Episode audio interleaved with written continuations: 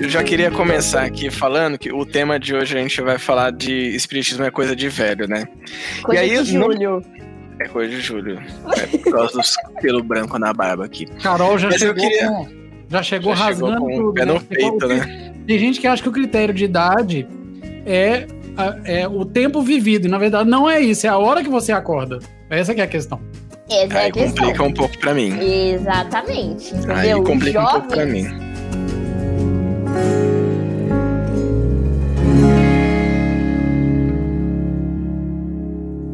Mas, ó, eu queria dizer, a gente já entrando aqui nessa questão de, pô, espiritismo será que é coisa de velho e tal? Um dos aspectos que às vezes me traz essa percepção é justamente a música. E hoje a gente começou com uma música que é espírita, né, que o, o- trabalho que o Denis faz, e que não me parece ser uma música, entre aspas, de velho. É legal, é uma boa produção, é uma coisa gostosinha de ouvir e tal. E eu, eu acho que isso é uma coisa do religioso. O religioso, ele. a- não tô falando da pessoa religiosa só, não. O movimento religioso, ele tem uma coisa do sagrado. E aí, tudo que é sagrado é um pouco intocável. Então, sempre acho. A pessoa que é muito consolidada dentro de um contexto religioso, ela é um pouco avessa à, à transformação, porque o sagrado é eterno. Então, a música que era do movimento espírita era aquela lá há tantos anos e, e gerações. É com Que é essas músicas que a gente né? faz, não, não pode mexer. Não tem um pouco isso? Assim, eu acho que tem. Tem É, eu acho aquele que depende coral, da né? música, Uhum. né? Por exemplo, se for um Tim e Vanessa, entendeu? Aí o Tim e Gente, Vanessa... mas Tim Vanessa vai ficar cringe também, vocês não acham, não? Não, Vai ficar cringe. É muito bom, a gente gosta, mas É, daqui eu 30 amo. anos, os jovens não vão querer ouvir Tim Vanessa. A gente Será? vai gostar. A gente vai cantar lá, né? O, Os jovens de hoje deles. ainda gostam, mas talvez pra eles as nossas músicas já são meio de velho, né, Carol? O que, que você acha? eu acho que a gente... Gente, todo mundo vai ficar cringe uma hora. Isso é fato. Mas, por exemplo, um, um ponto que eu ia falar, você falou da música, que tem essa diferença aí, Ju. Um Tim Vanessa, os mais velhos, né, os- a galera mais experiente, vou falar mais, mais experientes, depende da música. Então, por exemplo, um Tim Vanessa, até um, Den, um Denis do Cavaco, vulgo Denis Soares, né, rola ali, né, no centro, bonitinho e tal. Agora, se tu quiser botar lá um cartas de Bordeaux, bateria, guitarra, roll, né? É, aí complica um pouco. Tem uma, algumas roll, barreiras. né, galera É, tem a coisa do gosto também. Aí né? vai depender do centro espírita se vai aceitar ou não vai. Já temos É histórias verdade. que tiveram centros que não, não quiseram, Eu né? vivenciei uma história dessa na prática. Olha aí, tá vendo, Brasil? De não poder ligar os instrumentos e nem usar bateria. Nem o carrom podia ligar. Aí o que, que o Batera fez? Sentou a mão no carrom, saiu com a mão toda roxa, quebrou praticamente o carrom, mas fez o som. E a galera curtiu e tal. Mas realmente é, cria uma barreira, e isso que o Denis trouxe é, faz muito sentido, viu, Denis? Até teve um comentário aqui do Rodrigo Pinheiro, que ele falou assim: exatamente, não pode mudar. Sendo que um dos fundamentos do Espiritismo é a evolução. O antigo deve Boa. ser conservado, mas tem que ter espaço para o novo. Só que é meio difícil a gente encontrar esse equilíbrio, né? Como que você conserva o antigo e abre espaço para o novo? Eu queria comentar o seguinte, que eu achei muito interessante, porque hoje de manhã, né, é, como a gente ia bater esse papo aqui sobre esse assunto e tal, aí a gente começou a fazer lá umas enquetes, tem até, gente, as enquetes bombaram no Facebook, a galera falou um monte de coisa legal, eu tô vendo que tem gente aqui com a gente já que acompanhou durante a tarde, deixou algum comentário, o negócio foi tipo assim, não deu nem pra... Não deu nem pra acompanhar tudo assim, pra, pra- foi tanto conteúdo bacana que foi trazido que nem tem como. E aí eu, eu fiz uma enquete, né? meio que para brincar com isso, né, pra gente fomentar essa reflexão, que eu coloquei assim, porque há pouca gente de 20 a 35 anos no movimento espírita. E a primeira coisa que pode vir é o seguinte, não, você tá enganado. Então tem uma resposta que é, você viajou. Eles estão lotando os centros. E aí eu já queria dizer para vocês que essa resposta quase ninguém falou, tá? Tivemos Olha! quase 200, quase 200 respostas para essa enquete. e menos de 10% foi nessa. A maioria do pessoal falou que acha que tá todo mundo preocupado com estudo e trabalho, que é uma vibe que o jovem entra realmente. E aí, eu, como eu tô muito interessado em comer meus macarrões, eu vou jogar uma bomba aqui, e aí eu vou fechar meu microfone para comer e, e, vou ouvindo vocês, né? E os amigos que estão comentando aqui também. A maioria das pessoas, então, achou. A maioria não, mas assim, a resposta que teve mais adeptos, né? Falou que o, o jovem está muito ocupado nessa época. E os outros, a, a, uns colocaram no colo de Deus, né? Que a, tinha uma resposta que era Deus sabe ou não. E uma, uma boa parte falou que falta espaço. Uns 25% falaram que falta espaço para o jovem, né? E aí eu fiquei pensando numa coisa a partir dos comentários que o pessoal fez e tal. Vocês já perceberam que no, no Espiritismo tem uma coisa que é muito legal a gente não trabalha o espiritismo com aquela coisa assim. Olha, se você não fizer os ritos do espiritismo, a sua salvação está comprometida. É mais livre. Porque eu fiquei pensando, em outras religiões, o jovem também fica ocupado na época de trabalho, faculdade, mas ele às vezes não sai. Por quê? Porque tem mais liberdade, talvez. Eu não estou falando que as outras religiões sejam de prisão, de prisão não. Eu estou falando que as outras religiões é meio assim. Olha, se você se afastar do sagrado aqui com a gente, a sua salvação está comprometida. Estar aqui fazendo isso é a coisa mais importante. E o espírita, talvez ele é um pouquinho mais livre, porque a gente está trabalhando o desenvolvimento da nossa responsabilidade, o livre-arbítrio, e a gente sabe que tem várias coisas que são importantes da gente fazer na vida. Será que isso tem a ver? Eu fiquei pensando nisso a partir do que muita gente comentou. Né? Será que a gente se sente um pouco mais livre para viver no mundo? Porque, gente, se for, eu acho que não tá errado. Essa é minha bomba, vou comer meu macarrão aqui. Olha, essa é um, uma boa provocação, Denis.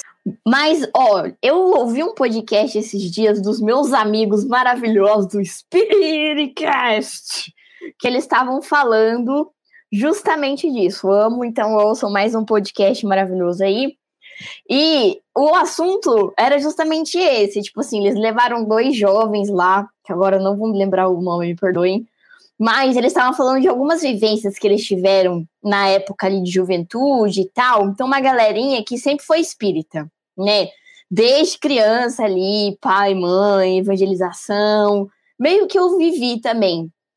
É, eles chegaram num ponto de tipo de não conhecer e, e, de não se aproximar ali de outros jovens, tipo da escola, da faculdade, etc.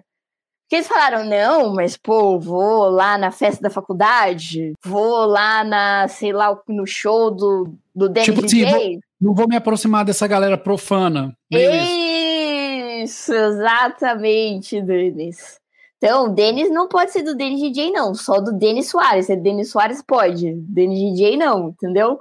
E aí, depois eles perceberam que, tipo, pô, mas. Né? Por quê? Por que, que a gente tem esse pensamento? Será que, às vezes, a gente também não bota um medinho também no jovem? Tipo, ah, as influências espirituais do lugar e tal né? Sabemos que tem tudo isso. Mas, enfim, joguei a provocação aí, a polêmica. Existe um lado meio sagrado, e talvez a gente tenha isso também no Espiritismo, que, que ele entra em combate com o profano. E aí, quando o Denis falou do profano, eu lembrei muito, sim, vou voltar mais no ponto da música que a gente começou a tratar. Mas numa época, assim, uma galera que curte, sei lá, um rock and roll pesado, um metal, ou que curte o pagodão, o sertanejo, ou até o funk, e aí encontra o espiritismo, vai para o centro espírita, e ali é um ambiente que toca músicas mais tranquilas, aí tem um coral e tudo mais, então você meio que acaba se adaptando àquele ambiente, e parece que o ambiente de fora é errado, e a questão é, será que é errado mesmo? Porque tem músicas é, de várias vertentes. Eu estava ouvindo, por exemplo, nesse final de semana, é, blues. E blues é um, um estilo musical que fala muito de dor, de sofrimento, né? Uma coisa mais sofrida, assim, da vida. Mas, cara, tem letras de blues que são lindas, que são uma aula de contato até com o divino. Então, assim, será que é o preconceito por ser de fora desse espaço, né? Porque não toca isso dentro do centro espírita. e aí a gente está deixando uma mensagem que pode ser positiva passar, aí eu vou entrar num outro ponto. Conteúdo de leitura, por exemplo. Às vezes a gente vai fazer uma leitura e a gente acha que, ah, não, você só pode ler as obras básicas. E aí você se torna espírita, e aí todo mundo fala, você só tem que ler André Luiz, Emmanuel, Divaldo, João de Ângeles, obras básicas, etc. E o resto? E o conhecimento do mundo que a gente pode agregar? E isso acaba afastando. Aqui eu vou colocar um ponto, uma percepção. É, jovens que hoje, e a gente tem um, um, papo, a gente tem feito com o pessoal lá do Lente Espírita, né, a Rosália e o Gabriel, que trazem questões do dia a dia, gente. Estamos falando de racismo, de machismo, de homofobia, de xenofobia, de política, de aborto, de carreira, de família, de várias coisas. Mas se eu não posso falar disso, eu não posso ler sobre isso, não posso ouvir música sobre isso, não posso, entre aspas, né? Como é que eu vou ser atraído para esse tipo de pensamento, essa filosofia que é o Espiritismo? Oh, lembrei de uma coisa aqui, cara, a gente falando disso. Até que ponto, né, a gente vai na balada, vai nos shows de rock, não sei o quê. Lembrei de uma parada aqui. Eu sigo um. É um pastor evangélico jovem. Ele é todo descoladão. Ele chama Luca Martini, alguma coisa assim. E aí, eu vi um vídeo dele que foi o vídeo que, mano, mais assim mexeu comigo. Que foi o seguinte: ele tava na Europa, e aí, lá na Europa, tem um festival de rock que é muito pesado lá e tal. E aí rola muita droga, né? Tipo, galera, assim, é pesadão mesmo o negócio. E aí, eles foram pra lá pra falar de Jesus pra galera. Foram lá no meio do, do rock lá da galera. Eu já vi esse vídeo, é sensacional. Mano, é muito sensacional. E às vezes a gente fica lá, a gente espírita. Não, porque a gente não pode frequentar esses ambientes. E aí, cara, os caras tá lá falando de Jesus pro jovem. Tá ligado? Eu fiquei assim, mano, isso é isso é Jesus. Isso é, é, é onde Jesus estaria, cara. Tipo assim, é onde Jesus estaria. Sacou? Polêmica, hein? Jesus estaria no show do Iron Maiden? É a afirmação, afirmação de Carol Oliveira, que Jesus afirmação de Carol Oliveira. o cabelo certo para ser o próximo vocalista. Foi o que eu vi ela falar aqui. Né? Bate o cabelo cabeça, ele já tinha. É. Ô, eu, ô, Carol, eu, você falou no que eu estava pensando aqui, até encurtou minha prosa. Por Transmissão de pensamento. É, porque veja, é, Jesus é um cara que vive no mundo. Não tem nada do evangelho que você vira e fala assim, não. E aí Jesus se isolou da galera. Não, ele tem os momentinhos dele, mas ele tá no meio da galera, ele vai na festinha, ele transforma o vinho, entendeu? Ele tá lá com o pessoal. Então, assim, é, eu, eu acho que é, Jesus propõe muitas revoluções que a gente não tá pronto. A gente vai captando aos poucos. E a, a gente precisa muito da coisa do sagrado. Se a gente vai ver todas as civilizações antigas, né? Os lugares sagrados, o que não pode encostar, o corpo do rei ou do faraó, isso tem um peso muito grande porque a gente meio que vai se apoiando nessas coisas. Mas Jesus falou assim, galera, não precisa disso. Só que ele não, ele não gasta saliva explicando. Ele vive. E a gente vai aprendendo aos poucos. Então, eu, eu fiquei feliz com esse pensamento todo que a gente está falando aqui, porque é, é, esse papo de que o jovem está sumido do movimento espírita, gente, ele não é novo. Eu gosto sempre de citar, eu, já, eu sei que eu já comentei isso com a Carol, acho que não com o Júlio, mas tem um livro do Wallace Leal, que é né, o médico fundou, médium que fundou aquela editora espírita lá de Araraquara, não sei se é lá, que um negócio assim, não me lembro mais bem. Na década de 70, na introdução de um livro, é um livro até um, um, um livro do Chico, psicografado pelo Emmanuel, que saiu para a editora do que o Wallace fundou. E aí ele na década de 70 falando como usar a mídia, como trazer os jovens, as crianças, que não tem. Na década de 70, gente. Então nós não estamos discutindo uma questão nova aqui. É uma característica do espiritismo. E hoje eu pensei numa coisa que eu nunca tinha pensado, assim, a partir de tudo que foi sendo discutido nesse dia, né? É, é, tem a ver um pouco com uma, uma certa liberdade que a gente tem para lidar. Só que para amarrar isso aqui e jogar a próxima bomba, eu tava, eu tô vendo os comentários que o pessoal mandou, alguns já entraram na tela e tal. E agora que eu acabei meus macarrões, estou prestando mais atenção também. É, a Débora falou um negócio que me chamou muita atenção. Olha isso, gente. Olha que interessante. Mas a gente no grupo da juventude tenta não horrorizar com nada, é verdade. E temos que fazer isso mesmo. Porque se você virar e falar determinadas coisas, você vai espantar o jovem.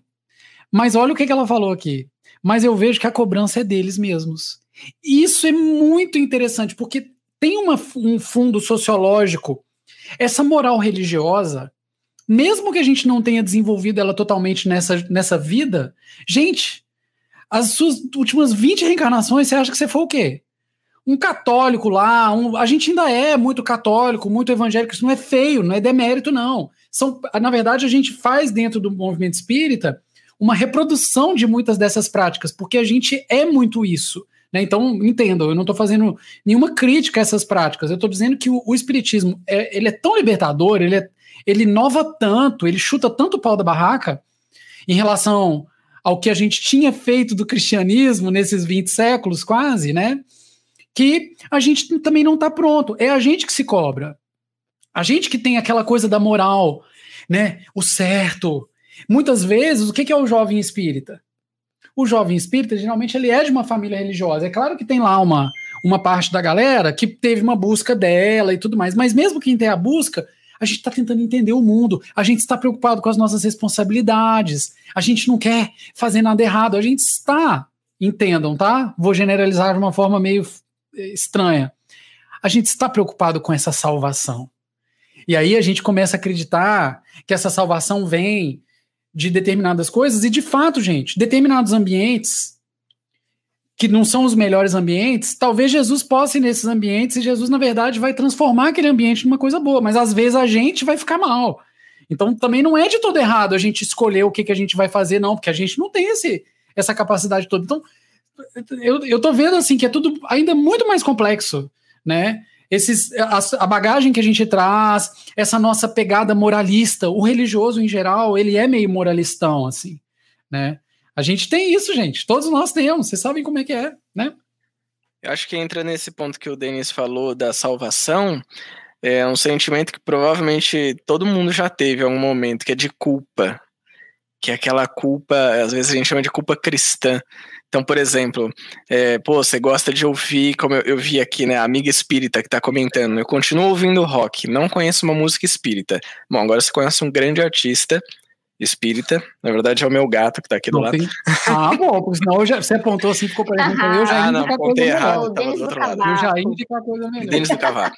Mas assim, você tá ouvindo ali, e aí depois quando você tá nesse ambiente espírita e começa a conhecer mais o espiritismo, é, ou de outra religião até, pode gerar esse sentimento de culpa, do tipo, putz, será que se eu tiver que eu continuar ouvindo o rock que eu gosto, ou pagode, ou funk, ou qualquer outra coisa, eu vou ser salvo? E aqui, e aí eu concordo muito com aquele comentário que a gente viu da Débora Vitorino, que a cobrança vem dos próprios jovens. Vem, muitas vezes, justamente pelo que o Denis falou, talvez um pensamento arcaico, um pensamento de outras vidas, ou dessa própria vida, dessa culpa e da gente ter que buscar algum tipo de salvação. E, e eu vejo que dentro da proposta do Espiritismo é um outro pensamento, só que leva um tempo para a gente entender. Eu levei anos e ainda estou tentando entender. É, o que, que é isso que o Espiritismo traz e, e qual que é essa proposta que não tem nada a ver com culpa, com castigo, com recompensa, com punição de Deus. Enfim, é uma loucura, mas... mas...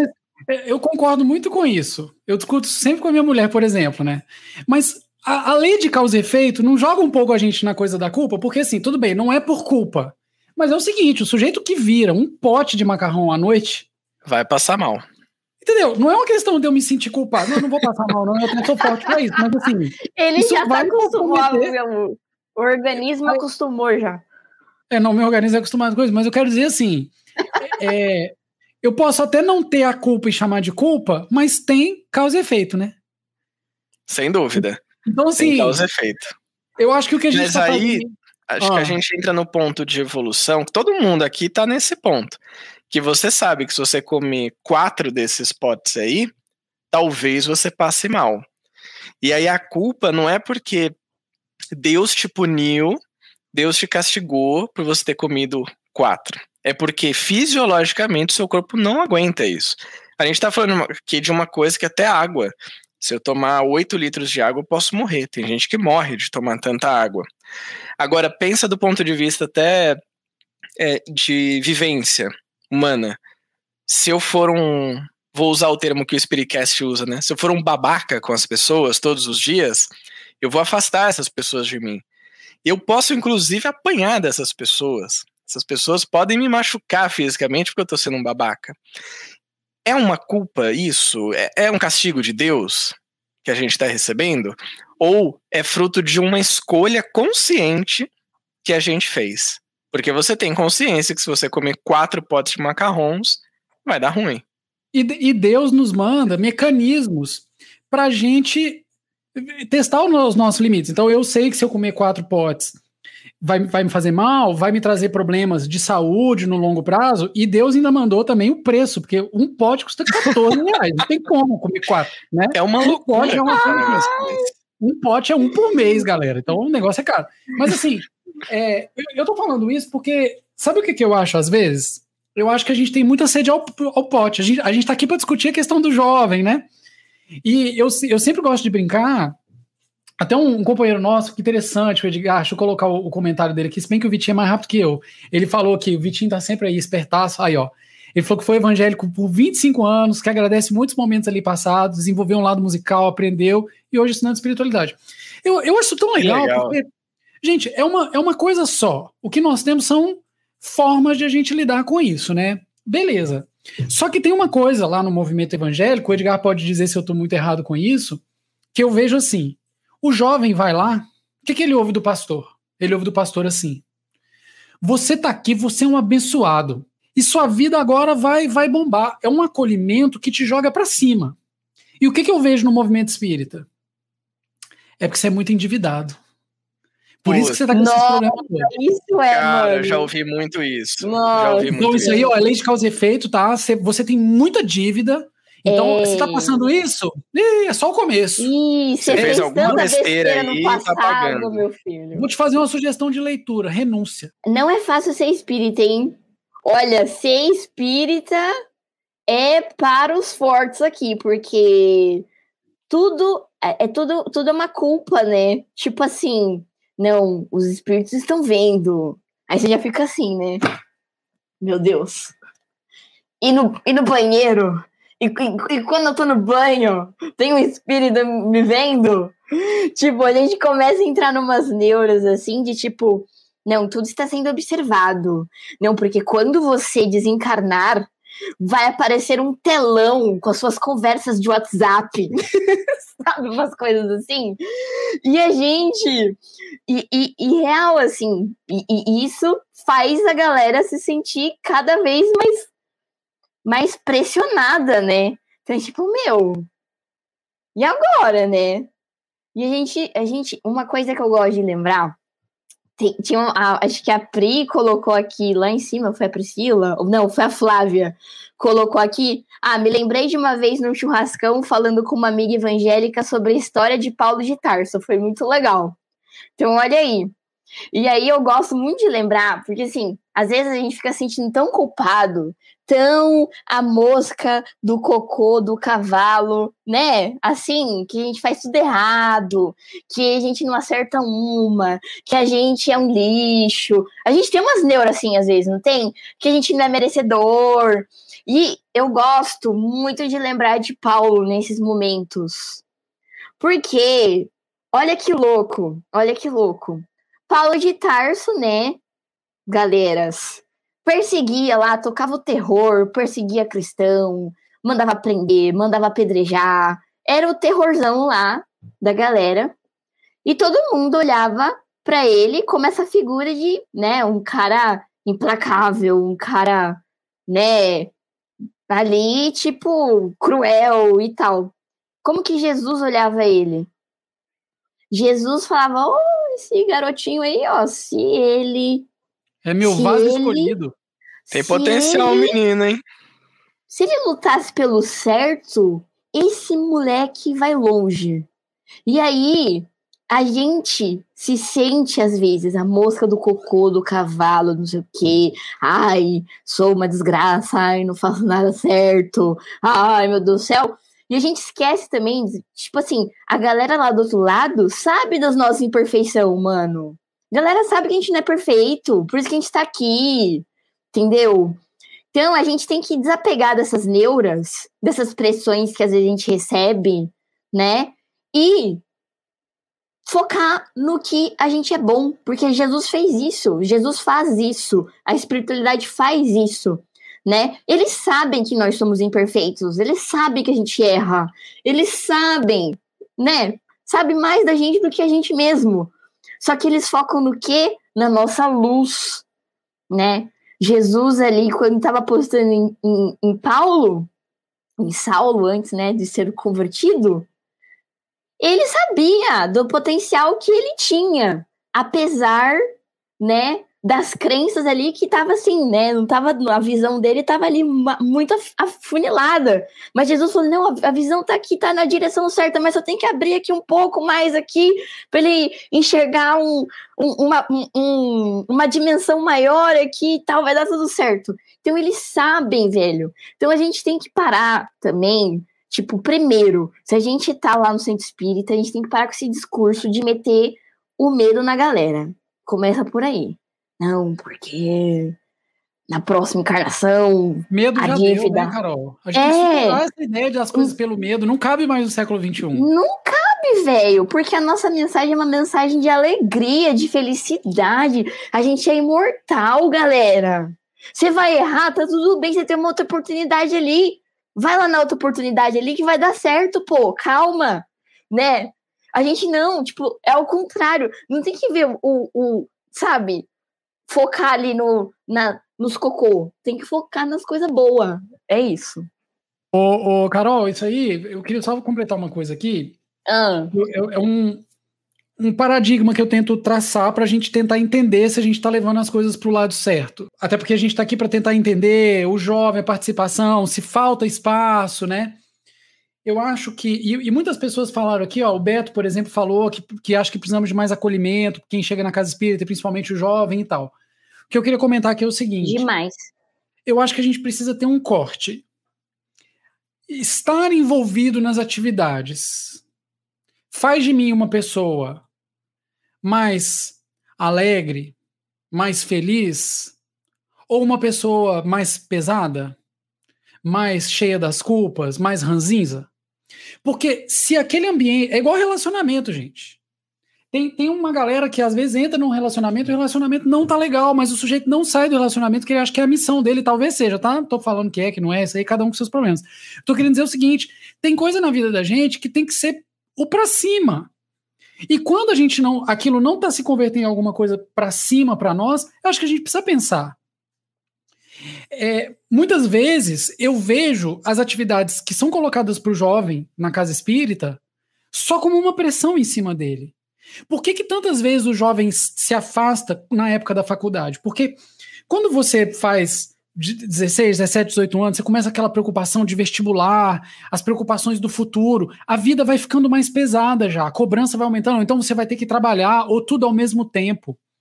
Quando vem esse momento de pressão do jovem, a casa espírita tem que funcionar para ele como lugar que amortece essa pressão da vida e não como lugar que amplia, porque aí você está faltando a tarefa. Ah, mas você, você tem não que cumprir com o que você se comprometeu. O seu pai, na sua idade, ele já tocava atividade lá sozinho. Então, assim, é, existe uma, uma pegada que aumenta a pressão, e aí fica tudo muito repetitivo. A gente precisa transformar as nossas atividades dentro da casa espírita, eu acho, em qualquer situação, tá, gente? Qualquer situação. Mas, em especial para os jovens, numa válvula de escape tem que ser um lugar de conforto. Eu, eu tipo assim, eu não posso ir para a mocidade espírita porque eu tenho que ir. Eu já, eu, durante a semana, eu já tive que fazer várias coisas porque eu tinha que fazer. Eu tinha que ir na aula, eu tinha que ir para o meu estágio, eu tinha que trabalhar, eu tinha que fazer as coisas. Sabadão, sexta-noite, domingo, eu não sei que hora que é a mocidade espírita da galera, eu tenho que encontrar prazer. Para ir para a mocidade, para ir para atividade. E eu vejo muitas vezes, por que, que o jovem para de ir? Porque ele geralmente é um jovem de família espírita. Quando ele era mais jovem, ele não tinha muita escolha, a vida dele era um pouco mais tranquila, ele precisava daquele ambiente de convívio também, ele era levado para a casa espírita. Aí, quando ele faz 17, 18, 19 anos, é, vestibular, Enem, entra na vida aperta muito, começa a exigir dele, e o pai e a mãe já não conseguem mais obrigá-lo tanto. E ele passa a ter outros núcleos de convívio que vão. Tipo assim, ele chega no sábado, ele quer encontrar com a galera da faculdade, com o pessoal da rua, com isso, com aquilo, porque aquilo é o lugar de aconchego. Meu ponto é: nós, como casa espírita, estamos sabendo oferecer o lugar de aconchego, de conforto, um lugar agradável para os jovens? Para todo mundo, tá, gente? Isso vale para todo mundo. A gente pega pro jovem porque pro jovem é mais difícil, a pressão tá toda em cima dele. E eu acho que muita gente se afasta por causa disso. Teve uma mensagem que chegou aqui, Denis, até se a gente puder colocar na tela, que é da Eliane, Eliane Bailão, que eu acredito que ela responde um pouco do que você trouxe mesmo. Aqui, ó, o que o Denis comentou sobre o medo, o moralismo e a pieguice, também não seria a falta de estudo com seriedade? Cuidado e mais aberto às mudanças, buscar entender que a doutrina é consoladora. Eu gostei muito disso que a Eliane falou e eu estava justamente pensando nisso, Eliane, foi transmimento de pensação aqui entre nós. Porque é isso que o Denis trouxe, né? Essa situação. Então, você está ali passando por um vestibular, por entrevista de emprego, por uma série de pressões né, na vida desse jovem, e não encontra esse conforto, esse consolo no centro espírita, que diz que traz a filosofia do consolador prometido. Então, eh, onde foi que a gente errou nesse sentido?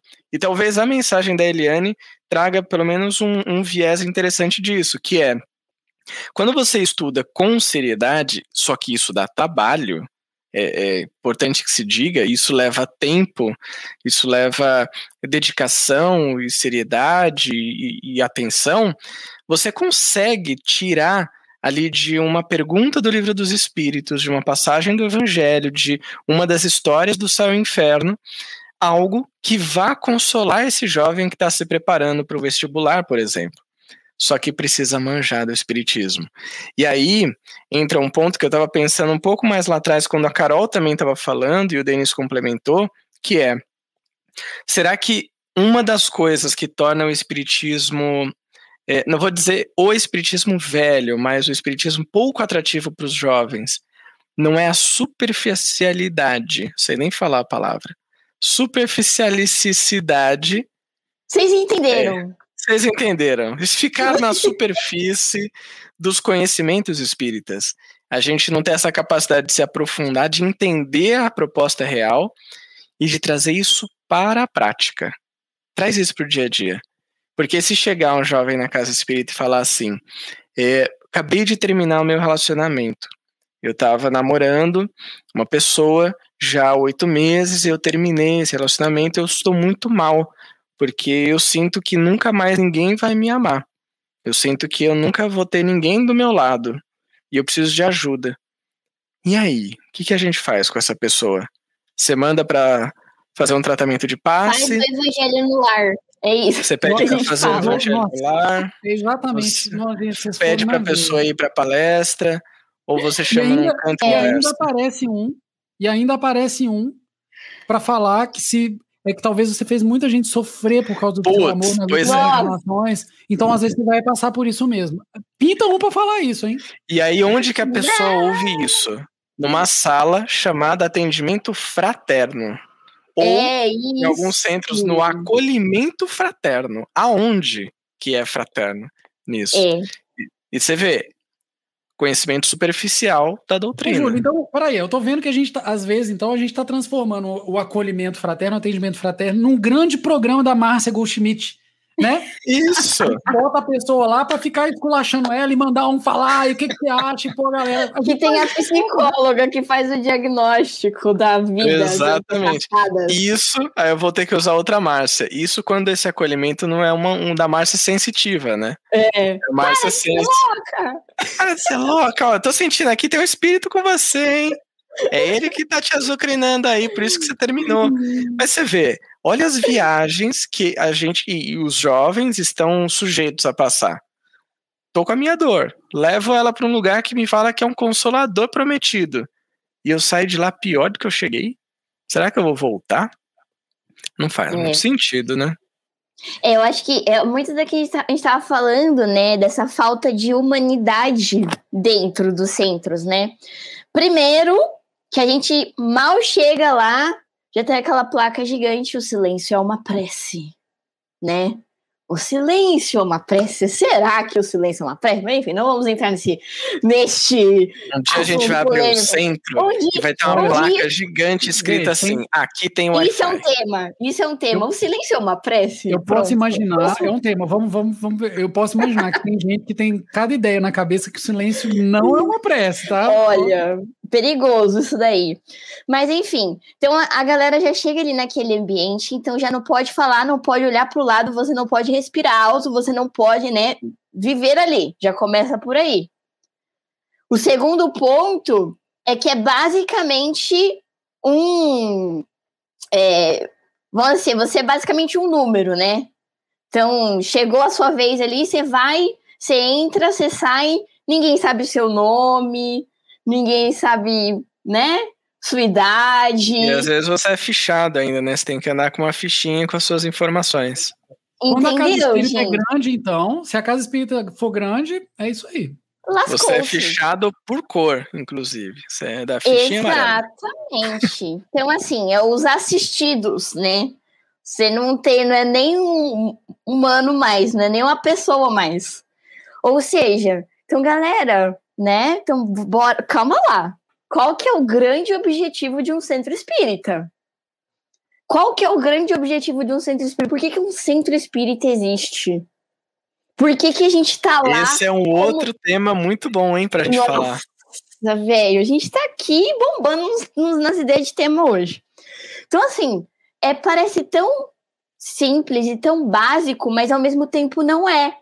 Porque a gente entrou dentro de uma metodologia, de um jeito de agir, de um jeito de trabalhar, que virou automático, virou fácil, é isso, vai ali, uma ficha, preenche, vai, passa, passe palestra, não sei o quê, vai embora. Acabou. E aí a gente não sabe o nome da pessoa, a gente não sabe o que a pessoa tá passando, a gente não sabe? Então, gente, o que que tá acontecendo? Calma, pera lá, qual que é o objetivo? Do, do por que que, por que que eu sou um trabalhador, uma trabalhadora do espiritismo? Por que que eu sou um trabalhador do espiritismo? Por que que eu estou aqui fazendo, desempenhando este trabalho? Né? Por que que eu estou aqui? Sabe? A gente tem que começar a, a voltar algumas casas ali e se fazer algumas perguntas. Ô, Carol, a, a Débora falou uma coisa muito importante. Peraí, eu coloquei o comentário errado. Ela falou uma coisa importante. Ó, nem todo lugar é assim. A casa que eu frequento não é. E é verdade. Eu também frequentei casas que é, tiveram é, acolhimento. Não estou generalizando. Não, é, eu acho que assim, talvez até dê para generalizar no sentido de que talvez seja a maioria. É aquela eu história. Não, é raro, mas acontece muito. Sim, sim.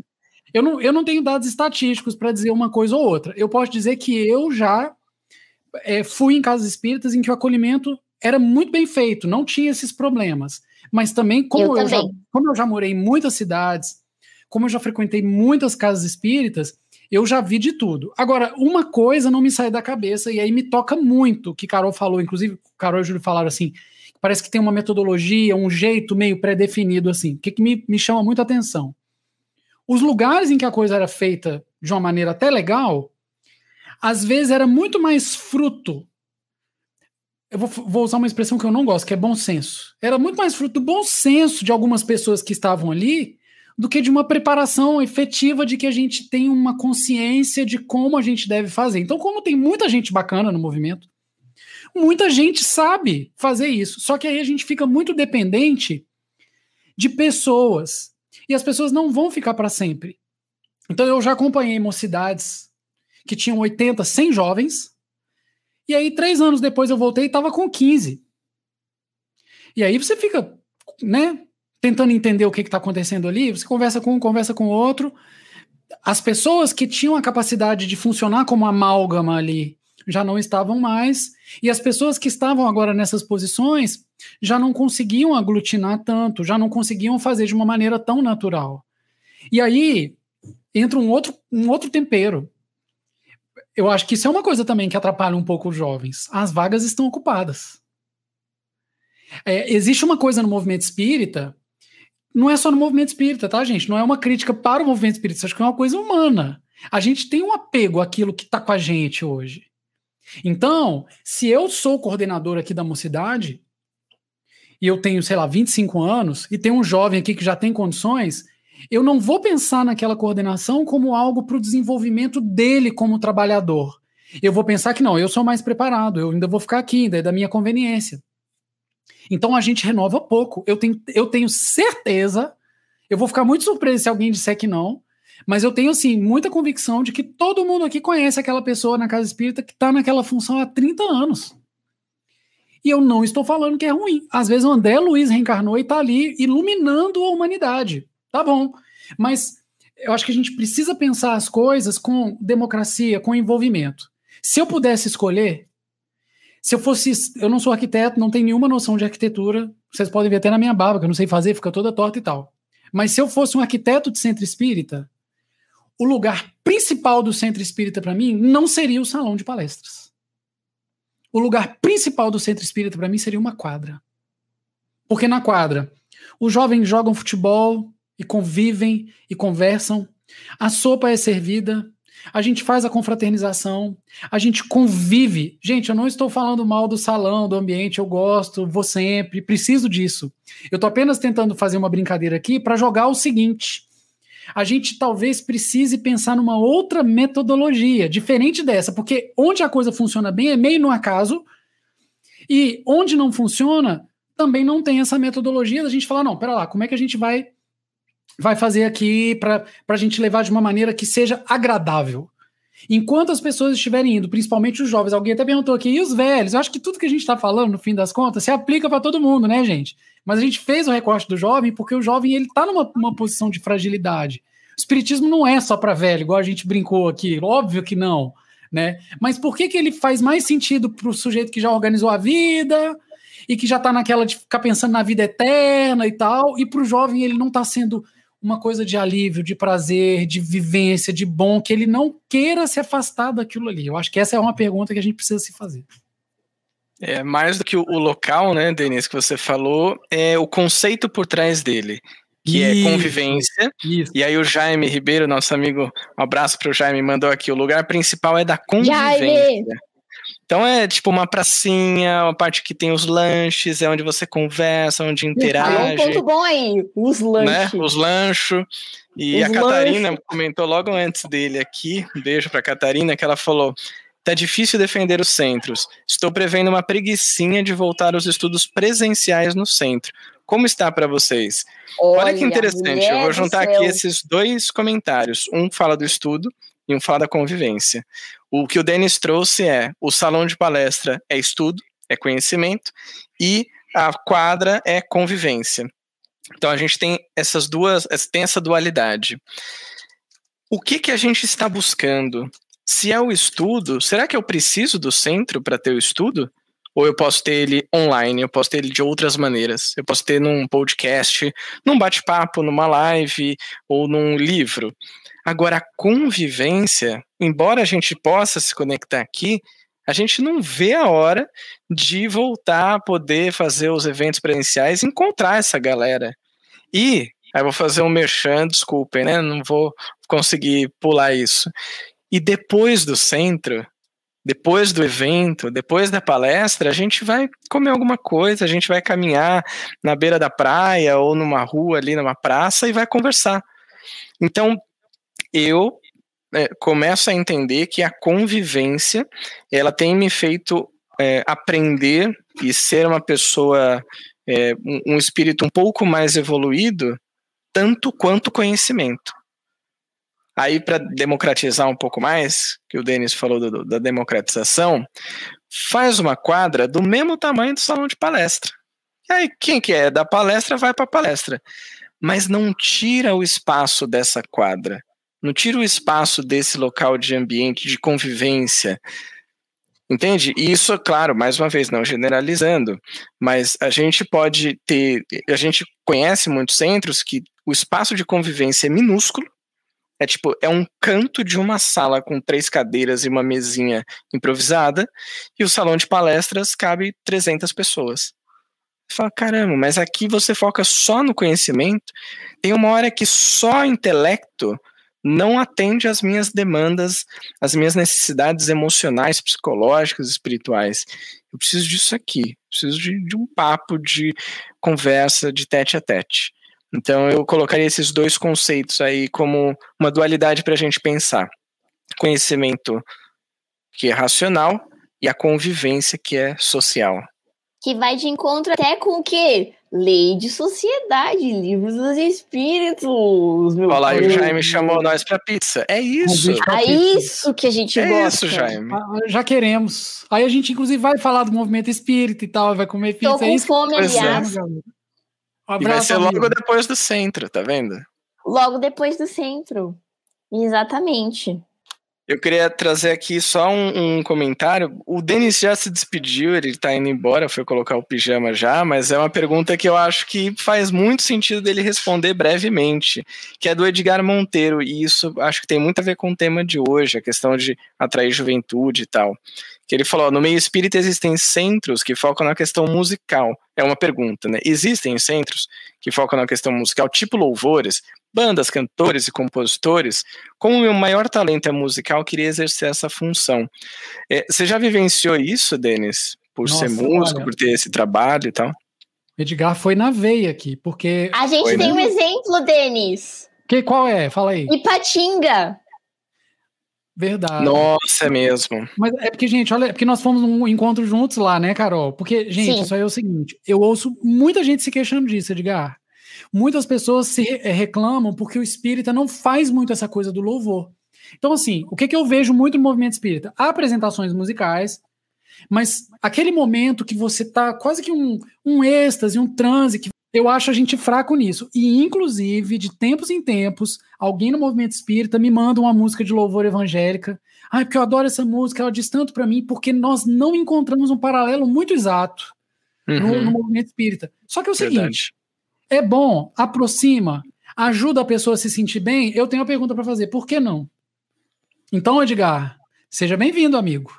Mas fique sabendo que você vai ter um grande trabalho pela frente, porque, como a Carol falou, em alguns ambientes essa música é mais bem-vinda, é mais natural, mas em muitos não é, ainda mais dentro daquele ambiente do sagrado. O pessoal usa a música muito assim, no começo, no fim ou no depois. Mas ou no, no intervalo. No intervalo, intervalo, então, é mestre. Na é hora mestre. do almoço. É, isso aí já é um outro assunto maravilhoso. É. Mas no miolo da coisa, não é comum. Mas tem muita gente que gosta, pede isso aí. Então, é um tema Com super certeza. importante.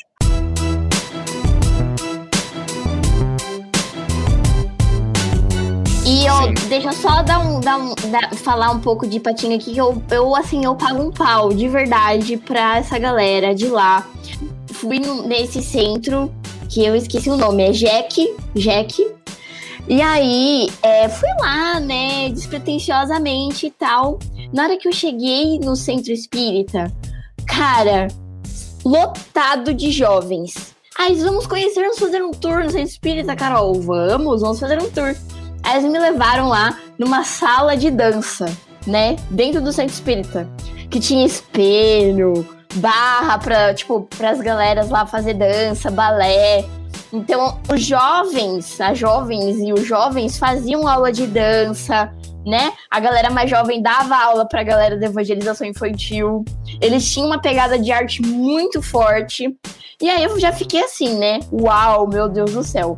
Não contentes, eles tinham um estúdio de música dentro do centro espírita, com bateria, com equipamento para gravar música, com violão, guitarra, baixo, tudo.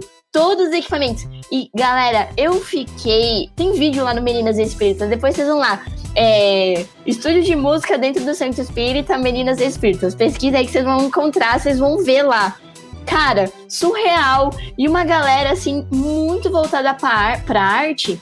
E a gente vê o quanto que eles são engajados junto com os jovens. Porque a arte faz muito esse papel também dentro do centro espírita e dentro de qualquer outra religião. Galera que tá falando aí que veio é, do meio evangélico e tudo mais sabe disso.